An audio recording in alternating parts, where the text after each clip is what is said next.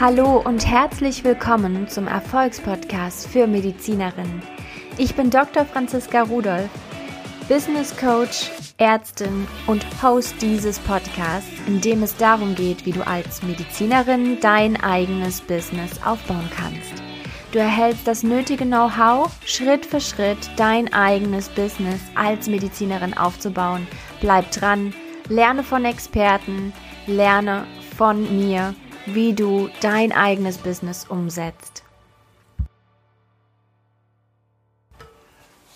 Hallo und herzlich willkommen bei Folge 33 im Erfolgspodcast für Medizinerinnen und heute mit einem ganz, ganz besonderen Interviewgast zum Thema Gesundheit.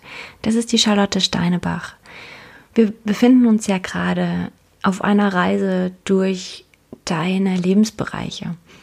Und es war so meine persönliche Reise, an der ich mich angelehnt habe und auf der ich festgestellt habe, dass es in jedem meiner Lebensbereiche oder der Lebensbereiche Themen gibt, die wir irgendwie alle gleich zu bearbeiten haben. Sicher in unterschiedlicher Form und mit unterschiedlichen Glaubenssätzen, aber wir dürfen uns einmal über alles Gedanken machen, um es zu reflektieren und für uns Klarheit zu finden. Und Klarheit bringt einfach einen so großen Fortschritt im Leben. Und wie gesagt, heute sind wir beim Thema Gesundheit, beziehungsweise in der Podcast-Folge 32 habe ich meine Sichtweise und meine Reise beschrieben. Und heute hörst du dazu ein Interview mit der Charlotte. Charlotte hat sich direkt nach dem Studium selbstständig gemacht und arbeitet in einem Coaching-Setting mit ihren Klienten hat den Healing Temple gegründet und arbeitet sehr, sehr tiefgründig an dem Thema Gesundheit. Sie vereint damit Körper, Geist und Seele und verbindet Schulmedizin mit ganzheitlicher Medizin, ähm, speziell die anthroposophische Medizin. Auch darüber berichtet sie im Interview und ich wünsche dir wahnsinnig viel Spaß mit diesem so kurzweiligen Interview. Heute zu Gast habe ich dir äh, Frau Dr. Charlotte Steinebach, eine ganz, ganz liebe Kollegin, ähm, die eigentlich gar nicht so ähm, streng wirkt, wie ich sie jetzt gerade vorgestellt habe, aber mein, mein, mein Satz ist gerade gestolpert. Aber ich habe sie eingeladen, weil sie einfach eine sehr, sehr tiefsinnige Ärztin und Kollegin ist und Menschen in ihrer Ganzheitlichkeit verstehen gelernt hat, auf der Reise ist, sie zu verstehen und möchte einfach Sie bitten, uns mal auf Ihre Reise mitzunehmen in Ihrem Verständnis vom Menschen, von Heilung. Und ich übergebe jetzt einfach mal das Wort an dich selber, damit du dich einfach mal vorstellst. Herzlich gerne. Vielen, vielen Dank erstmal für die Einladung. Ich freue mich jedes Mal, wenn ich ähm, so in diese tiefen Gespräche eingeladen werde. Also, wie du schon so schön gesagt hast, mein Name ist Charlotte Steinebach. Ich bin 30 Jahre alt. Ich habe Medizin studiert und bin jetzt vor einem Jahr ungefähr fertig geworden mit meinem Studium und habe bis zum Ende meines Studiums schon eine, eine große Reise auch gerade in den, in den Weiten der Medizin hinter mir. Ich habe ähm, sehr, sehr früh auch gemerkt, also so im dritten Studienjahr, dass das, was in der Klinik grundlegend passiert, eigentlich immer eine gute Intention hat, aber dass diese Werte ähm, dort nicht gelebt werden können, mit denen ich gerne meinen Arztberuf leben möchte, gestalten möchte. Die Ärztin, die ich gerne sein möchte, ist in diesem System Klinik kaum überlebensfähig, sagen wir mal so. Und da habe ich ein paar sehr, sehr tiefgehende Schlüsselereignisse gehabt, wo ich gemerkt habe, so wie das funktioniert, so kann ich keine Ärztin sein. Und dann war für mich wirklich eine große Krise da, weil ich möchte gerne Ärztin sein, ich möchte gerne den Patienten helfen und gerade auch mit diesem tiefen Verständnis, was ich vom, vom Menschsein habe, sie unterstützen auf ihrer Reise wieder gesund zu werden. Ähm, und das war damals für mich der Punkt, wo ich mich angefangen habe, umzusehen und habe dann überlegt, ob ich irgendwie noch eine Weiterbildung jetzt zur Homöopathin mache oder eine Weiterbildung äh, zur Heilpraktikerin und habe dann überlegt, du studierst ja schon Medizin, also warum, warum musst du jetzt quasi einen Alternativweg gehen, nur damit du nachher die Ärztin sein kannst, die du gerne sein möchtest. Und bei meiner Recherche bin ich auf die anthroposophische Medizin gestoßen. Und um das kurz einmal zu erzählen, viele kennen den Begriff anthroposophische Medizin Die anthroposophische Medizin ist eine integrative Form der Medizin. Das bedeutet, sie legt die naturwissenschaftlich orientierte oder basierte Medizin, so wie wir sie gerade in der Klinik lernen, als Grundlage und sagt aber, darüber hinaus müssen wir weiterdenken. Sie arbeitet mit einem ähm, sehr klaren, aber auch erweiterten Verständnis von Menschen. Und das war mir unfassbar nah, wo ich gedacht habe, ja, genau das ist es. Also so etwas wie, wir haben unseren physischen Körper, der ist krank und der kann seine Probleme haben. Aber wir haben darüber hinaus so etwas wie Energie oder Lebenskraft, die wir brauchen, um tatkräftig, motiviert unseren Tag zu gestalten. Wir haben darüber hinaus so etwas wie ein, ein Bewusstseinsraum, ein Seelenleben, in dem unsere Gedanken stattfinden, unser, unser Mindset, das sich dort drin verankert, unsere Gefühle, die da durchgehen.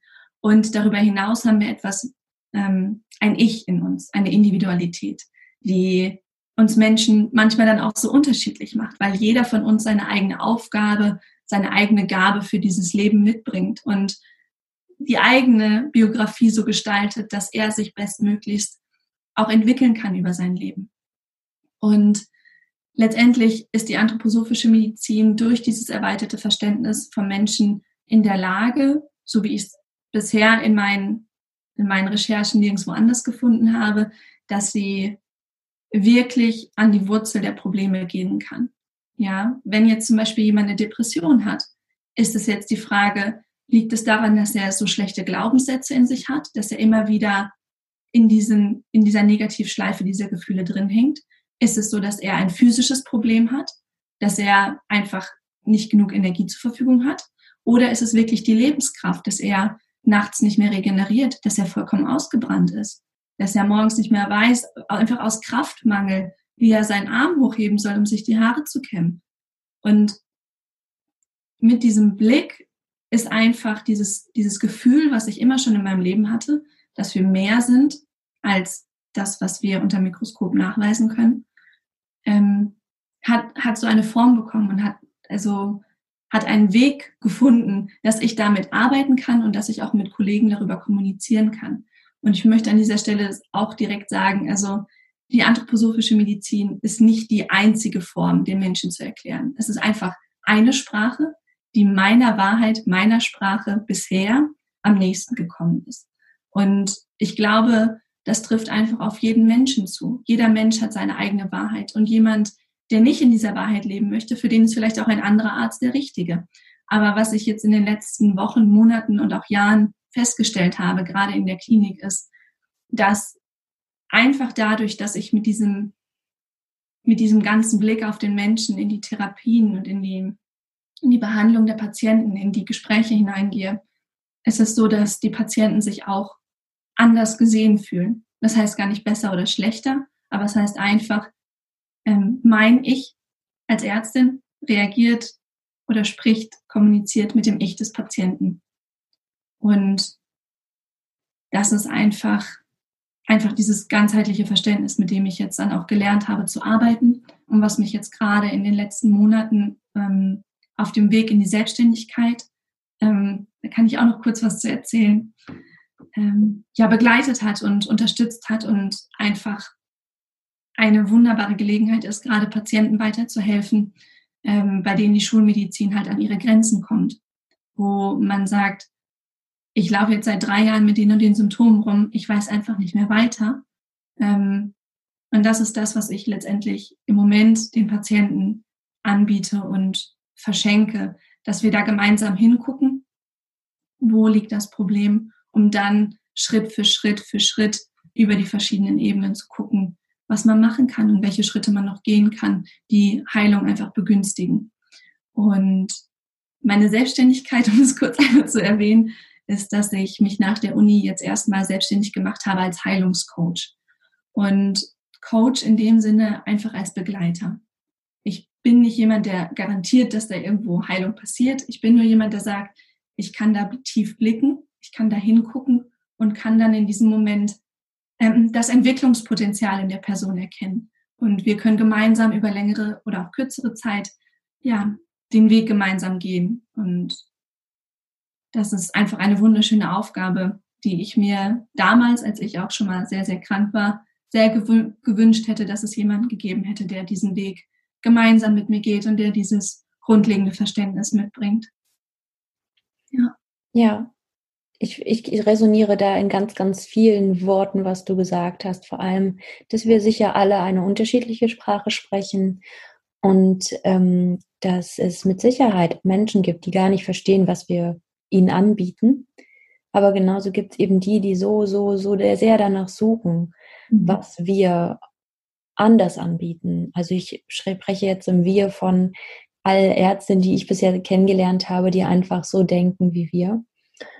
Und ich glaube auch, dass es etwas mit unseren ganz persönlichen ähm, Zügen und Eigenschaften und auch Wahrnehmungen zu tun hat, weil ich glaube auch, dass manche vielleicht gar nicht diese Energien, von denen wir sprechen, so wirklich fühlen können und das ist auch okay, weil ich glaube, nicht jeder ähm, ja, hat einfach einen Zugang dazu. Aber gerade diese Eigenschaft in uns zu nutzen, diese Empathie möglich zu machen, dieses Tragen von ähm, Schmerz auch möglich zu machen. Den, also ich kann dich da total verstehen, weil ich das auch in dem Patientenkommunikation immer hatte, dass ich gemerkt habe, ist jetzt wirklich das Symptom, mit dem sie kommen, das Problem oder liegt was dahinter? Ich hatte wie so eine Intuition, dass ich danach fragen darf. Und wenn sie nicht erzählen wollten, dann ist es okay. Das habe ich dann auch bewenden lassen. Aber ich habe es als meine Aufgabe gesehen, auf den Grund zu gehen. Und da kann ich genau das bestätigen, was du gesagt hast. Dass die Menschen fühlen sich auf einmal gesehen. Und dann sind zehn Minuten reines Abfragen und Behandeln im Vergleich zu zehn Minuten wirklich in menschlichen Gespräch sein eine ganz andere Qualität. Und ich glaube, dass es dann aber auch dazu kommt, dass wir natürlich ein bisschen mehr Energie da reinsetzen. Und mhm. deswegen ist es nicht am Fließband möglich. Ja. Ja. Also man kennt es ja auch aus den anderen Therapierichtungen, dass man, wenn man behandelt, danach eine kurze Pause macht. Und dann behandelt man wieder und dann macht man wieder eine kurze Pause. Also im optimalen Fall. Und wenn man sich jetzt so vorstellt, man hat irgendwie so eine Station mit 32 Betten und steht da am Anfang und geht dann in ein Zimmer und redet dann mit vier Leuten und geht dann wieder raus und geht dann zum nächsten Zimmer, das kann man machen, ja, das kann man machen, aber man sollte spätestens danach ähm, für mich zwingend notwendig reflektieren, was ist da gerade passiert und das wieder auch loslassen, bevor man ins nächste Zimmer reingeht. Ja, das ist so eine innere Haltung, die mir ermöglicht einfach, mich präsent zu halten als Arzt oder als Ärztin, präsent zu sein mit dem Patienten, und in unserer heutigen Medizin, gerade auch dadurch, dass wir immer mehr Rahmen gesteckt bekommen, wie wir Patienten optimal behandeln, finde ich, geht manchmal, also was am ehesten darunter leidet, ist dieses individuelle Momentum, dass zwei Individuen aufeinandertreffen.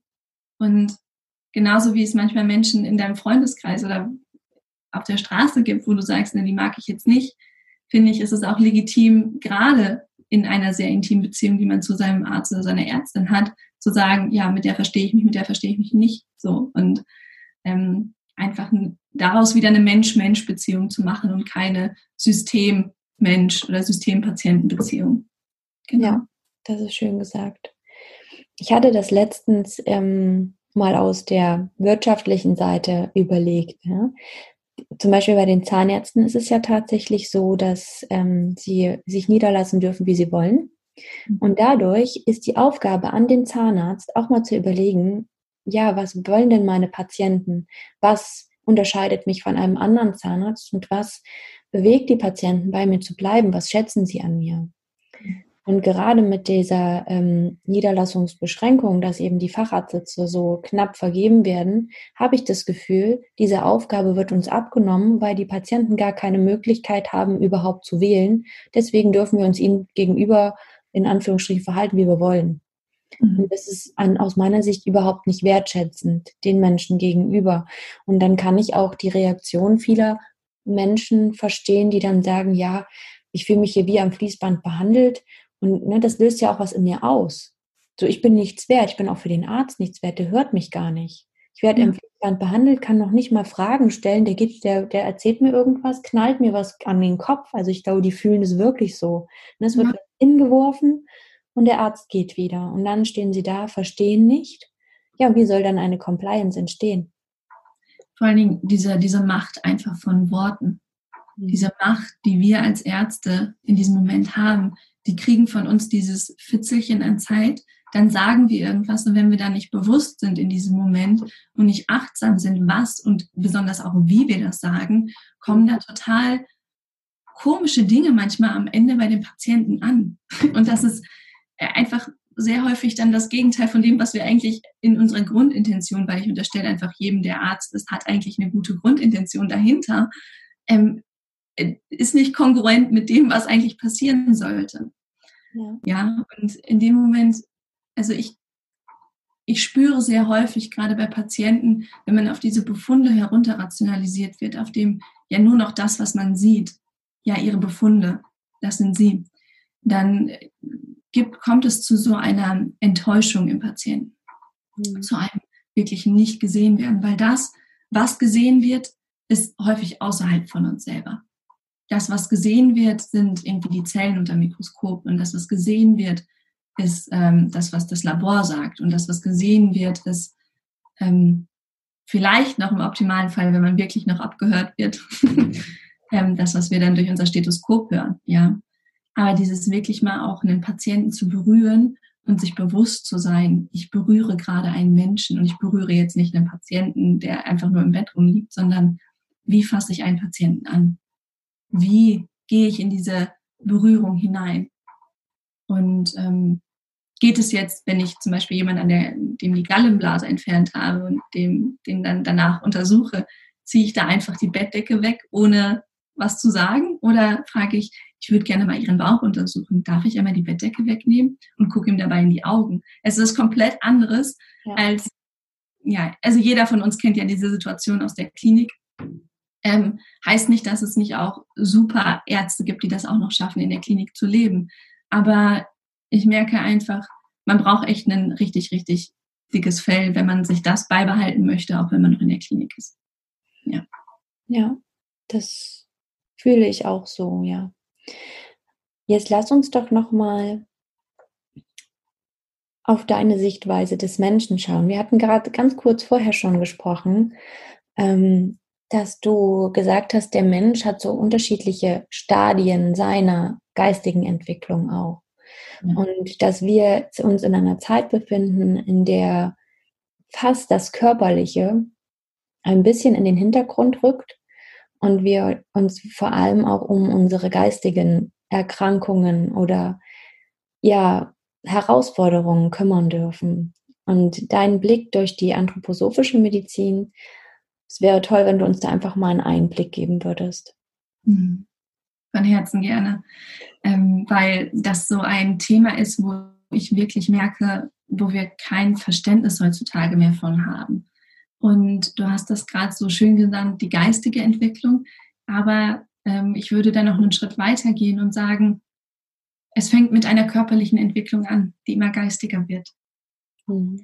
Also gerade so in den ersten sieben Jahren, die wir auf dieser Welt sind. Es gibt, wir wachsen am meisten, am schnellsten in dieser Zeit. Es verändert sich am meisten an unserem Körper. Denn die nächsten sieben Jahre, sieben war früher die Zahl, wenn die Kinder dann in die Schule gekommen sind. Heute sind wir da ein bisschen eher.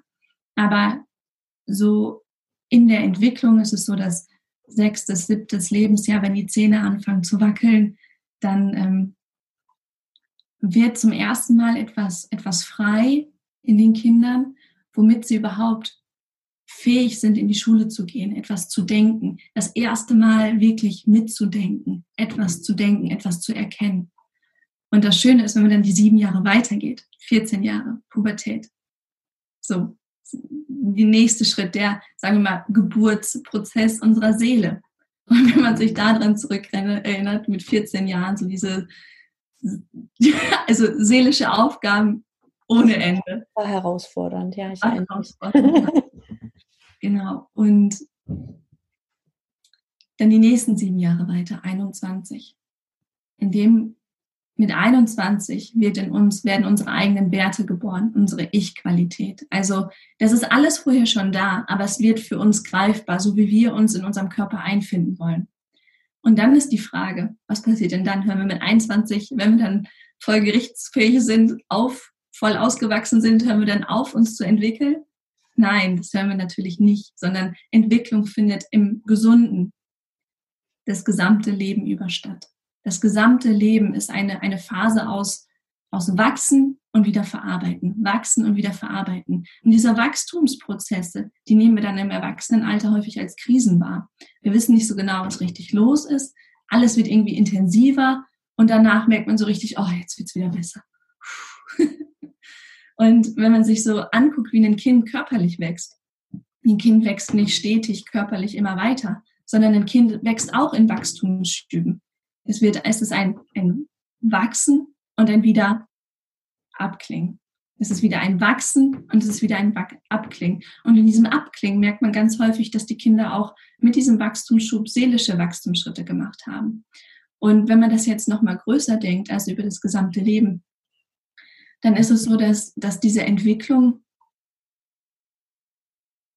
ein Ausdruck von Gesundheit ist. Mhm. Und das heißt im Umkehrschluss auch, dass Krisen zum Gesunden dazugehören. Und das wiederum bedeutet, dass was passiert, wenn wir uns nicht erlauben, uns zu entwickeln. Mhm. Und da schwingt etwas mit, wo ich ganz, ganz viel auch merke, ja, man hat ja dann quasi mit 25, äh, 30, was auch immer, wie alt man dann ist, oder spätestens mit 50 hat man alles gesehen, man weiß alles und ja, jetzt nochmal eine Sprache anfangen zu lernen, ach, nicht in diesem Leben so ungefähr. Ähm, und da möchte ich einfach Mut zu machen. Das ist, also es gibt immer Entwicklungspotenzial. Und wenn man sich in seinem eigenen Leben fragt, wo liegt das gerade, dann ist das immer da, wo die Freude einen hinführt. Wenn man dieses Gefühl hat, ich wollte immer schon mal Klavier spielen und du bist 55 Jahre alt, do it. Just do it. Ja, und vielleicht lernst du es nicht mehr so schnell wie mit 14, aber na und? Es ist halt, das, das, sind die, das sind die essentiellen Dinge, die uns gesund halten. Mhm. Die uns gesund halten. Und die machen, dass wir nicht am Ende unseres Lebens krank im Krankenhaus liegen und dann einer jungen Medizinstudentin erzählen, dass sie bereuen, dass sie im Leben das und das nicht getan haben. Mhm. Und ich habe mein gesamtes Studium parallel gearbeitet, sehr viel, also immer in der Klinik ich habe so viele Patienten jetzt auch schon gesehen und ähm, in diesen Momenten, wenn man dann wirklich auch die Zeit hatte, ich habe viel Blut abgenommen, da hat man mhm. ein bisschen sie unterhalten. ähm, und dann zu verstehen, dass es selten Dinge gibt am Ende des Lebens, die man bereut getan zu haben, sondern es immer die Dinge sind, die man bereut, die man nicht getan hat. Mhm. Die man nicht verfolgt hat. Ja, obwohl die Freude einem gesagt hat, so, Vielleicht interessiert dich das ja. Vielleicht. Und deswegen an dieser Stelle einfach machen. ja, und das ist ein ganz, ganz spannender Punkt, weil ich glaube, dass uns mh, mm, wirklich in guter Absicht von unseren Eltern und Großeltern ja mitgegeben wird, was ein guter und erfolgreicher Weg ist. Und ich glaube, da entsteht eben dieser erste diese erste Reibung, wenn das genau nicht die Vorstellung von Freude ist, die ich in mir trage. Aber mhm. die meisten gehen ja dann den Weg, den die Eltern für sehr sinnvoll erachten, weil sie merken ja die Liebe dahinter, mhm. die Sicherheit dahinter. Und dann wieder an den Punkt zu kommen, mir zu erlauben, wirklich einfach nur der tiefen Freude in mir zu folgen, das macht unsicher, weil wir es nicht gelernt haben, weil wir nicht das Vertrauen gelernt haben, dass das wirklich zu was Positivem führt. Und ich habe auch in deinen Worten, hatte ich gleich so dieses Bild von diese Momente, die du beschrieben hast, die füllen mich auf. Die erfüllen mich so sehr, dass ich ja, ich vergleiche das immer gerne mit einem Baum, der so Wurzeln hat. Ne? Das füllt meine Wurzeln auf und dadurch kann ich auch Stürmen ganz anders entgegentreten. Ja, die nähren einen. Die nähren etwas in einem. Und das ist, ähm, das ist so spannend, weil wir gerade, wenn wir diesen Hunger aufs Leben haben, und wir laufen, glaube ich, sehr, sehr viel sehr, sehr viele hier in unserer Gesellschaft laufen sehr durstig durchs Leben, durstig nach, nachleben. Und ähm, ja, das ist einfach wunder, wunderschön, wie du das gerade gesagt hast. Und wir sind sehr, sehr viel mit diesen Glaubenssätzen aufgewachsen, dass Genießen etwas Schlechtes ist. Unproduktiv? Unproduktiv, ja. ja. Ähm, das Leben äh, ist kein Ponyhof oder was auch man auch immer gesagt hat. Also es muss hart sein. Nur dann hast du es verdient. Nur hart arbeiten bringt Erfolg. Ja, genau. Und das finde ich ist jetzt gerade ganz spannend, dass da auch, ich habe das Gefühl, immer mehr Menschen auch aufwachen und um auch nochmal deine Frage zu beantworten, die du jetzt gerade auch im Vorfeld gestellt hattest, in welcher Zeit wir uns jetzt gerade auch als Gesellschaft befinden, mhm. worüber wir jetzt am Anfang schon gesprochen hatten. Das war, das möchte ich auch gerne nochmal sagen, weil mir das so unfassbar wichtig ist. Wir leben einfach gerade in einer Zeit, die unfassbar erfüllt ist von Fülle. Wir können in einen Supermarkt gehen und es quillt über an an Leckereien, an Dingen, die wir uns kaufen können, um uns selber eigentlich Genuss zu bereiten, den wir dann irgendwie nicht wirklich in der Lage sind zu genießen. Also, oder das wieder lernen dürfen, das zu genießen, darin verspielt und spielerisch auch zu sein. Aber ich merke, dass je mehr die körperlichen Probleme in dem Sinne abnehmen, dass wir wir haben wenig wahrhafte Infektionserkrankungen heutzutage mehr. So, gut, Corona ist jetzt nochmal eine besondere Zeit, aber die, die Symptome auch, zum Beispiel um diese Corona-Erkrankung, sind ja, dass sie sehr, sehr viel Angst in uns hervorrufen und Verunsicherung. Und ich glaube, das ist einfach die nächste Aufgabe für uns als, als Grundmenschheit auch, dass wir uns in diesem nächsten Zeitalter befinden, wo seelische Erkrankungen mehr werden, indem wir für uns selber auf dieser nächsten Ebene Entwicklungsschritte machen dürfen. Und Krankheit und Krise sind ganz, ganz häufig die Schritte in die Entwicklung hinein, weil wir an diesen Momenten aufwachen. Mhm. Und im Moment ist es dabei, dass wir sehr, sehr stark in diesem seelischen Bereich aufwachen. So wie es zum Beispiel immer mehr Depressionen gibt oder immer mehr Menschen, die ähm, wirklich auch an einem Burnout leiden, die nicht, nicht mehr genug genährt wurden. Und das ist jetzt gerade einfach meine Einladung, auch an jeden, der das hier zuhört, sich zu fragen, was, was nährt mich denn wirklich in der Tiefe? Und diese nährenden Momente erleben wir in der Freude. Und die Freude daran, etwas zu tun. Die Freude an Gemeinschaft, die Freude daran, unsere Lebensmission zu erfüllen, die Freude daran, wir selber zu sein, ohne uns zu verstecken, die Freude daran. Für mich zum Beispiel, um das mal ganz random aus dem Kontext zu holen, ist es das Apnoe-Tauchen, also Freediven, das heißt Tauchen ohne Equipment. Das ist echt selten in meinem Leben so eine Freude empfunden. Und jetzt für mich die Entscheidung, okay, dann mache ich das jetzt halt die nächste Zeit mehr. So. Und sich da hinein zu fühlen und auch leiten zu lassen. Was ist es? Was ist es? Ja ja, mutig zu sein, diesen Schritt in diese Richtung zu gehen. Mhm. Ja. Und das ist auch etwas, ähm, was, was ich ganz spannend fand. Also diese, dieser Weg, ne? ich, ich habe diese Freude in mir gespürt und gleichzeitig mit dieser Angst vielleicht doch versagen zu können, so im Hintergrund. Ne? Und das ist ja ganz, ganz spannend und an ganz vielen Stellen auch so intensiv. Ich hatte, hätte niemals gedacht, dass das körperlich so intensiv wird, mich selbstständig zu machen. Also wirklich, was ich habe man, was ich für das Bedürfnis so in Embryonalstellung einfach mal im letzten halben Jahr hatte. Aber das ist so spannend, weil ich mittlerweile schon ähm, sehr, sehr gut gelernt habe, zu erkennen, oh Gott, ja, jetzt kommt hier wieder so eine Welle. Ja, was tut mir jetzt gut? Ja. dieses, es ist alles gut, wir sind sicher, wir haben alles um uns drumherum, was uns hält. Und ja, ich kann in den nächsten Supermarkt gehen und wir bekommen Essen. Und ne, also dieses erstmal auf, das, auf die Basis zurückkommen, auf die Grundbedürfnisse zurückkommen und dann wieder nach außen gehen. Und ne, da einfach so sein, ja, wir dürfen wieder lernen, auf uns selber zu hören, gegen den inneren Widerstand. Und die Ängste in uns sind ja einfach nur ein Ausdruck unser, unseres Unterbewusstseins, was uns meldet, oh Alarm, jetzt machen wir irgendwas, was hier nicht gewohnt ist, wir sterben, wir sterben, hallo, wir sterben. Und du dann einfach sagen darfst, alles gut, wir sterben nicht, wir machen einfach nur mal was anders. Und in der Regel lauert da draußen kein Säbelzahntiger, wir sind aus den Zeiten raus.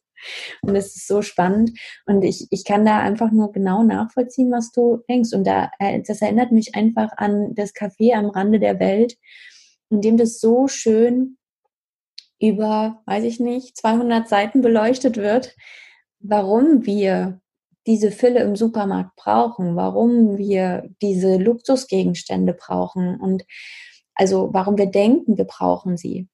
Und am Ende ist es ja eine Befriedigung von der Lehre, die wir in uns im Alltag hinterlassen. Was anderes also das ist so die, der, die Kernaussage in diesem Buch für mich einfach mal auf diesen paar Sätze runtergebrochen. Und das finde ich, regt so zum Nachdenken an. Was ist, wenn ich mich erstmal selber auffülle, um dann wieder nach außen zu gehen? Ja. Ganz, ganz klar, von innen nach außen. Ja. Und das Spannende ist, wenn man jetzt vielleicht auch die Frage hat, was könnte mir denn Freude bereiten? Und da wissen ja manchmal ganz viele, also habe ich schon einigen Patienten gestellt, dann so, ja, weiß ich jetzt nicht, ja, mal mit dem Hund spazieren gehen oder so. Und du denkst dir so, ja, vielleicht ist es das nicht. Ein mutiger Schritt.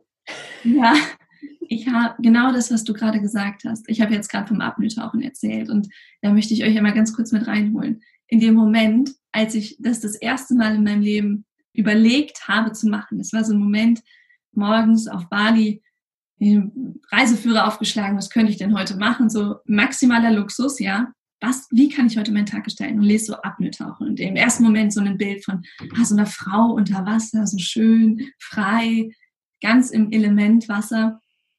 Ähm, und im zweiten Moment, also keine Sekunde später, das ist gefährlich, da sterben Menschen dabei.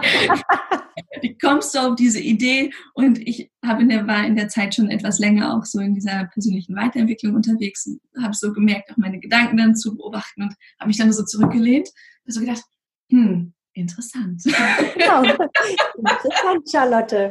Interessant. Also als erstes, erstes war so, so ein Gloria-Moment, ich dachte, ah, wie schön, toll. Und im zweiten Moment so Klappe zu, das ist gefährlich, da sterben, also wirklich essentielle Todesängste sterben Menschen bei. Warum solltest du das machen? Und dann habe ich gesagt, okay, interessant, ich fahre jetzt einfach mal hin und setze mich mal in dieses Café, wo man sich dann da anmelden konnte und guck mal. Ich habe mich in dieses Café gesetzt, habe dann ganz nervös einen Kaffee getrunken und, und dann da gesessen und es war kein Mensch da. So, also klar, jemand, der mich der da, ähm, gekellnert hat, aber niemand war da. Und ich dachte, wo sind denn die ganzen Leute? Und ja, ja, weiß ich jetzt auch nicht, ob das hier, ist das hier der richtige Ort? Nein, bestimmt nicht. Und, hm.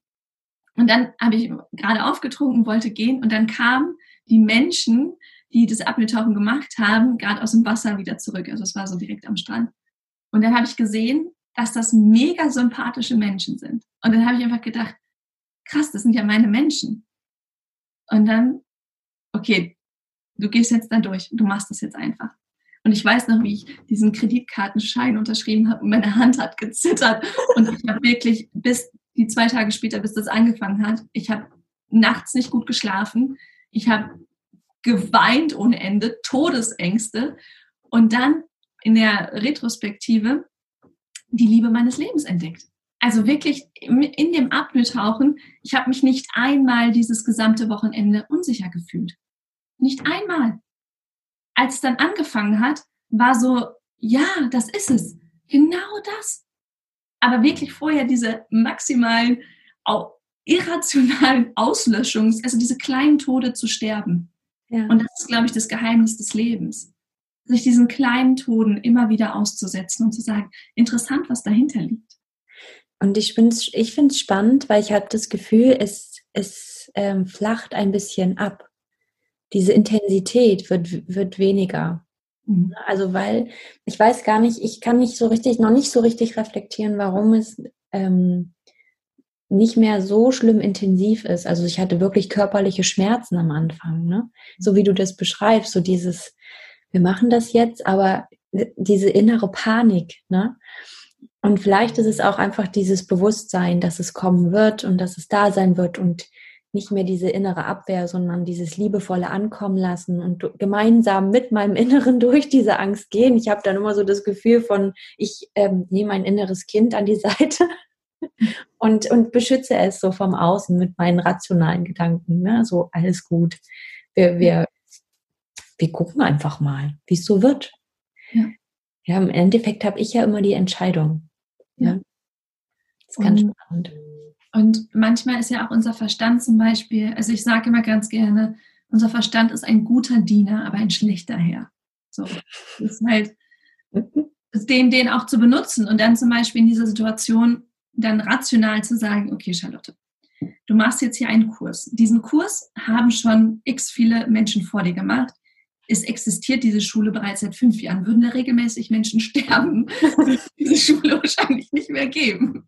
So einfach, einfach da mal zu sagen, so, ja. Ja, sehr schön. Ja, so. Ja. Und dann so diesen, diese, diese Rationalität dann auch zu benutzen, das halt auch zu entkräftigen. Ja, genau. So, und dann, wie wahrscheinlich ist das? Und wenn du Angst hast, was ist das Schlimmste, was passieren kann? Das Schlimmste, was passieren kann, ist, dass du gerade 130 Euro in den Sand gesetzt hast. So, das ist das Schlimmste, was passieren kann, weil wenn du dich unsicher im Wasser fühlst, kannst du immer noch sagen, so Leute, war nett mit euch, ich gehe jetzt. So. Ist übrigens ein wunderbares Tool, jeglichen Ängsten zu äh, begegnen. Ja. ja. Wenn ich mir eine Idee aufbaue, auch unter, aus unternehmerischer, unternehmerischer Sicht und auch für die Praxis, habe ich meinen Mann ganz oft so zu genau dem gezwungen. Ich mhm. sage, so, jetzt schreibst du auf, was im allerschlimmsten Fall passieren kann. Ne? Bei ihm ist es auch so, der hat die Idee, und dann geht er durch diese Hölle. Also ich kann es nicht anders beschreiben. Und dann machen, also ich habe das ja für mich auch gemacht. Für mich, ich, ich glaube, ich bin einfach wagemutiger auch als er. Ne? Also ich liebe diesen Nervenkitzel auch in gewisser Weise. Ich brauche das richtig. Und er ist da so ein bisschen anders. Aber es ist ganz spannend, was passiert, wenn wir mal aufschreiben, was passieren kann. Ne? Also das Haus ist sicher, alles gut. Ähm, wir haben zur Not noch äh, die Möglichkeit, irgendwie staatliche Unterstützung zu bekommen. Das ist das Allerschlimmste. Und dann, naja, dann gehen wir wieder in die Anstellung. So, ne? Einfach so, ja, dann habe ich ja meine Sicherheit. Ist ja nie so, dass ich bei Null lande. Ja. Also das ist ganz spannend, was du dann rational einfach mal so auf dem Zettel stehen hast und du denkst, ja, geil, ist mein Sicherheitsnetz. Ja, Genau das ist es. Und das ist genau auch der Punkt, wo ich gemeint, also wo ich vorhin, ähm, wie soll ich sagen, das ist jetzt nochmal ganz im konkreten Beispiel der Punkt, wo ich gesagt habe, da entwickeln wir uns. Ja. ja. Also das ist, glaube ich, im Moment unsere Entwicklungsaufgabe. Weil genau das, was du gesagt hast, wir fallen nicht wirklich tief im optimalen Fall. Mhm. Also wenn wir gesund sind, wenn wir, ne, also mhm. sage ich jetzt mal so der, so der Durchschnitt in Deutschland muss nicht tief fallen. Und spannend ist auch gerade aus unternehmerischer Sicht, sage ich das immer wieder, guck mal, wenn du was aufgebaut hast und vielleicht im schlimmsten Fall scheiterst, trotzdem, was dir niemand nehmen kann, ist das Wissen, mit dem du dahin gekommen bist. Und du kannst es in kürzester Zeit rekapitulieren. Also du kannst es genau so wiederherstellen, weil du hast ja einmal Fehler gemacht, die du nicht wieder machst und du kommst dann noch in viel schnellerer Zeit hin, wo du dann quasi gescheitert bist. Absolut. Um dann weiterzugehen.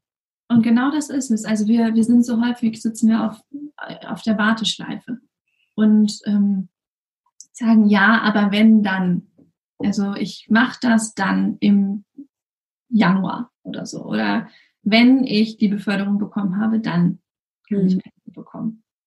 Und letztendlich meine Einladung ist immer wieder, das Leben auch stattfinden zu lassen. Es gibt, wir wir leben in dieser in diesem strikten Konzept von Sicherheit und wir wollen das alles geplant haben und wir haben die Kontrolle. Und mein Lieblingswort, gerade auch wenn ich mit Patienten zusammenarbeite, ist dieses Wort Demut. Also einfach diese Demut manchmal vom Leben zu haben. Ich habe auch schon in der pädiatrischen Onkologie gearbeitet und das ist einfach, also in der Kinder, die ähm, Krebs haben, mit denen zusammengearbeitet und es gibt da kein Fair. Es gibt da kein das äh, richtig oder falsch oder ähm, da hat irgendjemand was falsch gemacht oder das hätte man verhindern können oder sonst irgendwie was. Das gibt es nicht. Und das ist Und das ist das Leben. Es ist einfach das Leben. Und die Ursache dafür, warum das jetzt gerade so ist, liegt außerhalb dessen, was ich durchdringen kann. Aber das, was ich in dem Moment tun kann, nicht nur als Ärztin, gerade als Ärztin oder als Arzt, aber auch viel mehr in dem Moment als, als Mensch, ist es immer nur besser zu machen. Immer nur für die andere Person da zu sein und es besser zu machen. Und wenn man, wenn man das verstanden hat, dass man nicht alles ändern kann, aber es immer besser machen kann, dann nimmt man sich selber ganz viel Druck. Ich glaube auch die Erwartung auf unserem Weg immer nur positiven Sachen zu begegnen. Das, das ist nicht so. Wir wachsen manchmal.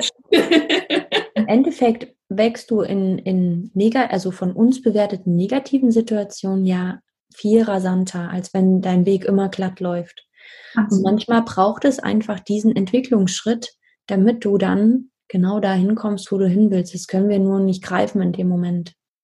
Ja, ja vor allem. Ja. Wir gehen dann so häufig in die Abwehr dessen, was dann negativ da ist und machen es uns selber dann noch viel schlimmer. Hm. Das, manchmal, manchmal verstehen wir nicht, also das ist dieses, dieses Momentum, worauf ich hinaus möchte. Wir, wir können nicht wirklich verstehen, was da gerade passiert. Das Einzige, was wir machen können, ist, uns dem hinzugeben und daran das zu lernen, was wir zu lernen haben. Und das ist, das kann man auf jede Situation im, im Leben nehmen. Das kann man auf jede, jede Krankheit heruntermünzen. Das kann man auf jede ähm, psychische Störung herunterbrechen. Das kann man auf jedes kleine Symptom herunterbrechen, was man jetzt nicht wirklich als Krankheit äh, bezeichnen muss. Was habe ich in dem Moment zu lernen? Wo darf ich mich hin entwickeln? Hm. Ja, genau. Was ist meine Aufgabe jetzt hier in dem Moment, die ich zu lösen habe? Und wenn das nur bedeutet, zum Beispiel, sich einen anderen Arzt zu suchen. Also da habe ich auch ganz, ganz viel mit Patienten schon drüber geredet. Ähm, wir sitzen so häufig in diesem Moment, dass wir, also die, diese Ich-Wirksamkeit in der Krise Krankheit ist ganz, ganz wichtig. Das ist ganz, ganz wichtig. Und klar gibt es, das heißt nicht, dass du immer in der Lage bist, dich selber heile zu machen, ja. Also diese das, das ist ja utopisch. Du kannst jetzt nicht dich nur hinsetzen und meditieren und hoffen, dass dann alles gut wird. Wenn du eine Gallenblase hast, die kurz vorm Explodieren steht, so ungefähr, dann brauchst du den Chirurgen, der sagt so, ja, komm, natürlich, ich helfe dir. So. Ja, aber in dem Moment sich auch den richtigen Arzt zu suchen, auch in dem Moment diese Ich-Wirksamkeit zu spüren. Wenn du Hilfe brauchst, dann kannst du dir deine Hilfe suchen und kannst du dir deine Hilfe auch aussuchen. Mhm. Ja.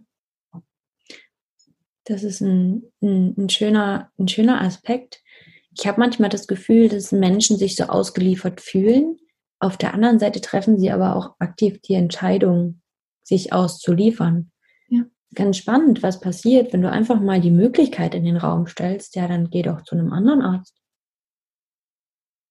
Dann große Verwirrung. Meistens kommt dann sowas wie, ja, man kriegt ja keinen Termin. Ja. Das ist gut.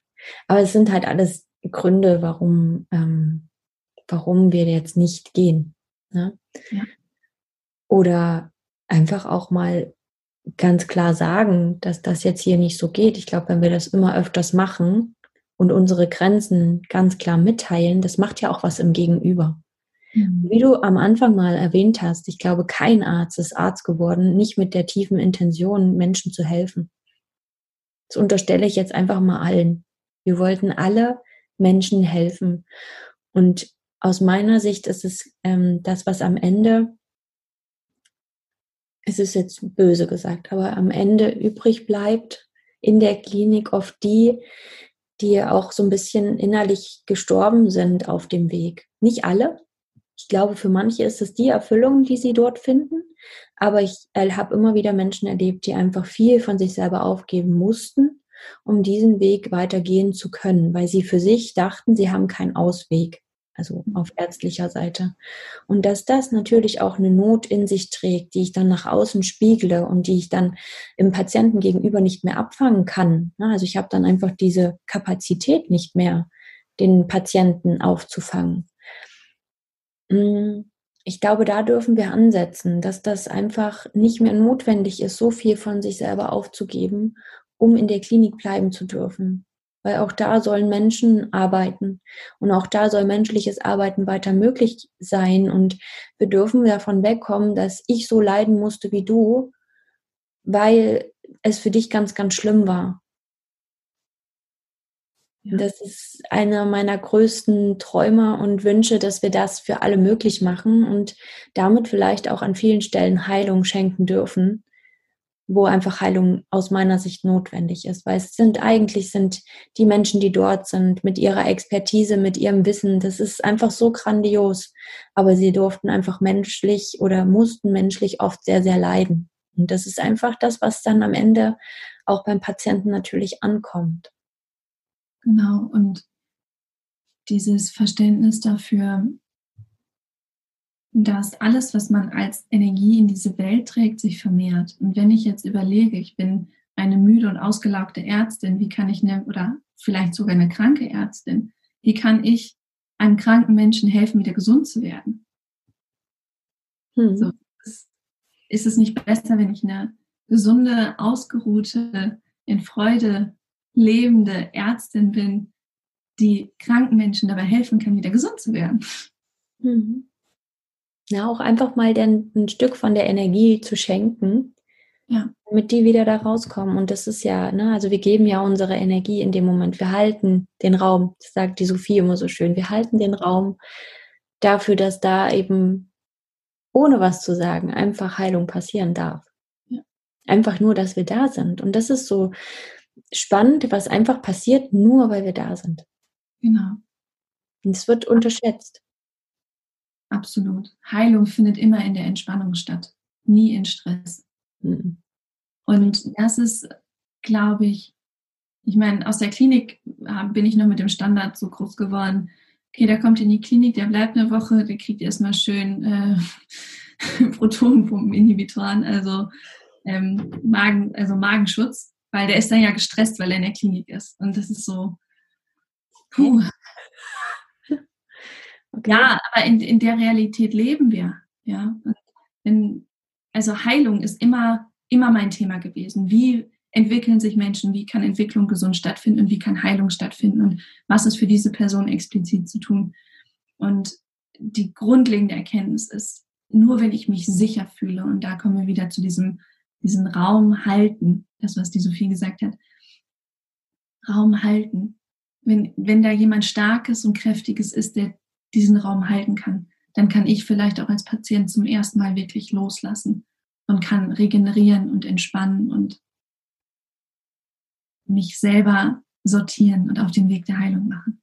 Ja, das hast du schön gesagt. Ich glaube, wir sind auch fast zu Ende. Was ist das? Oh, ja, melde dich gleich. Das ist meine Hündin. Genau.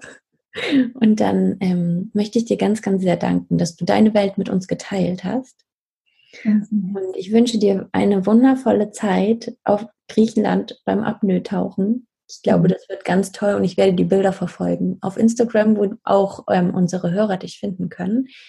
Und ich werde natürlich alles verlinken, wie man dich finden kann, wie man mit dir zusammenarbeiten kann und damit du einfach ganz leicht gefunden wirst in den Show Notes.